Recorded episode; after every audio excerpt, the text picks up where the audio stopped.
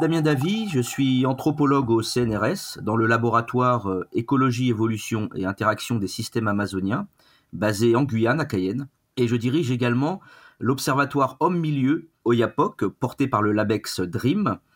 Et nous nous intéressons euh, aux interactions au milieu sur le bas-cours du fleuve Oyapok, euh, ces confins amazoniens frontaliers avec le Brésil. Donc globalement, l'épidémie de la Covid-19 est peu forte en Guyane. Hein. on a eu de fortes inquiétudes. On a eu globalement pour l'instant que 77 décès sur une population en Guyane d'à peu près 270 000 personnes. On, est début février 2021 et euh, on est sur une pente plutôt euh, descendante euh, de l'épidémie puisque encore hier il y avait une cinquantaine de cas sur 1000 tests. Donc en Guyane française, il y a à peu près 14 000 Amérindiens répartis en six peuples différents sur tout le territoire de la Guyane. Donc il y a trois peuples sur le littoral et trois peuples qui vivent dans le sud Guyane. Hein, auxquels s'ajoutent les, des populations qu'on appelle les Noirs marrons, Bushinagé, qui sont les descendants rebellés euh, d'esclaves qui ont marronné, qui sont rebellés pendant euh, la période esclavagiste, qui vivent notamment principalement euh, sur la rivière Maroni, frontalier avec le Suriname. Dès le début de, l'épidémie en, Guyane, nombre de, villageois amérindiens ont été s'isoler en quelque sorte dans leurs abattis, donc c'est leur, parcelle agricole sur euh, où ils ont des petites habitations secondaires. Euh, euh, donc ils ont été s'isoler, hein, puisque il faut se rappeler que en Amazonie, les, épidémies ont douloureusement marqué l'histoire des peuples amérindiens, puisqu'on estime que depuis la conquête coloniale, près de 90% de la population amérindienne a été décimée par les, maladies importées d'Europe, hein. donc que ce soit la rougeole et, différentes autres maladies. Donc, dans la mémoire de ces populations, euh, notamment des populations amérindiennes vivant dans le sud de la Guyane française, que ce soit les Téco, les Wayampi, par exemple, sur le Haut-Oyapok. La mémoire euh, de ces épidémies est encore toute fraîche, puisque les dernières grandes épidémies qui ont eu lieu dans le sud Guyane, pour les Wayampi, c'est en 1971 la dernière épidémie de rougeole, et en 1975 une épidémie de grippe. À, la différence de, des peuples autochtones brésiliens qui ont été fortement touchés, en Guyane française, on s'est beaucoup inquiété au début. Il y a eu euh, une, inquiétude dans toutes les populations. Il y a même eu des villages d'ailleurs euh, au mois de mars-avril et jusqu'à récemment qui euh, qui sont autoconfinés en quelque sorte, hein, qui contrôlaient les allées et venues. Mais globalement, les populations amérindiennes en Guyane française n'ont été que très peu touchées. Je suis anthropologue, hein, je travaille depuis près de 20 ans avec les populations amérindiennes, notamment celles qui vivent sur le fleuve Oyapock, qui fait frontière avec le Brésil. Et, ce fleuve, donc, comporte un, certain nombre de spécificités qui amènent à, réfléchir sur l'applicabilité de politiques sanitaires pour lutter euh, contre cette épidémie aux réalités de ces confins de la République euh, française qui jouxtent euh, le Grand Brésil. il faut se rappeler que cette frontière a été longtemps complètement enclavée d'un point de vue routier, puisque la, route nationale 2 qui relie Cayenne à Saint-Georges de l'Oyapock, donc le bourg français sur le bas-cours du fleuve Oyapock, n'a été, n'a été fini qu'en 2003. Ensuite, il y a eu le projet du fameux pont de l'Oyapock qui euh, se voulait euh, relier le Brésil euh, à la Guyane et puis le Brésil à la France et puis le Mercosur à l'Europe.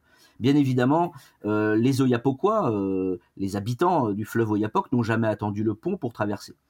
Et donc, il y a un véritable bassin de vie partagé. Les populations vivant de part et d'autre de ce fleuve le parcourent quotidiennement, le traversent. Alors, officiellement, la frontière avec le Brésil sur le fleuve Oyapock, et c'est la même chose de l'autre côté, la frontière avec le Suriname sur le fleuve Maroni, est en théorie fermée. Mais force est de constater que la réalité est bien plus complexe que ça, et que journellement, les pirogues continuent à traverser ce fleuve Oyapock, qui pour faire ses courses, qui pour aller voir de la famille, mais également, c'est le cas euh, notamment euh, de nombreux écoliers, il y, a nombre de Brésiliens qui viennent de l'autre côté pour se faire soigner également. Donc bien évidemment, euh, les Brésiliens euh, traversent tout à fait illégalement, y compris les Français qui vont faire leurs courses de l'autre côté, puisque la frontière est fermée depuis mars 2020. Il est assez difficile de tenir une frontière de plusieurs centaines de kilomètres avec euh, une forêt tropicale de part et d'autre. En dépit de ce qu'un certain nombre de, politiques guyanais ont demandé, c'est-à-dire de traiter la problématique sur la frontière avec nos voisins hein, brésiliens, puisqu'il y a un vrai déficit de santé dans la commune de Yapoké, de l'autre côté du fleuve Oyapock. Euh, malheureusement, ça n'a pas été le choix euh, de l'État français. Euh, donc on a fermé la frontière et on a même rompu toute collaboration sanitaire avec le Brésil, alors qu'elle existait. Hein, qu'il y, il, y avait nombre de projets euh, par rapport à la lutte contre le VIH, contre le paludisme, euh, qui fonctionnaient bien avec une vraie collaboration. Et le choix a été de fermer la frontière et donc de laisser les Brésiliens se débrouiller entre eux.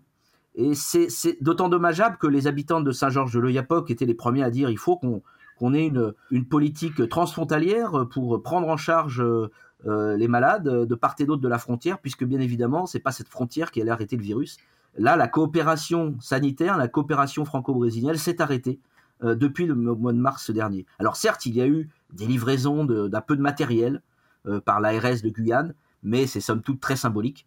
Et on a malheureusement, et ça, ça a été, c'est difficilement vécu par les, habitants de, euh, de, la frontière, puisque on, vit de part et d'autre, et les gens vivent ensemble depuis très longtemps.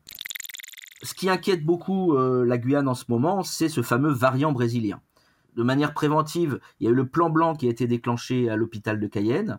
En Guyane, on a un hôpital régional à Cayenne, on en a un autre à Kourou, et puis à Saint-Laurent-du-Maroni, hein, mais, c'est des petits hôpitaux qui seraient vite saturés en cas de crise euh, grave.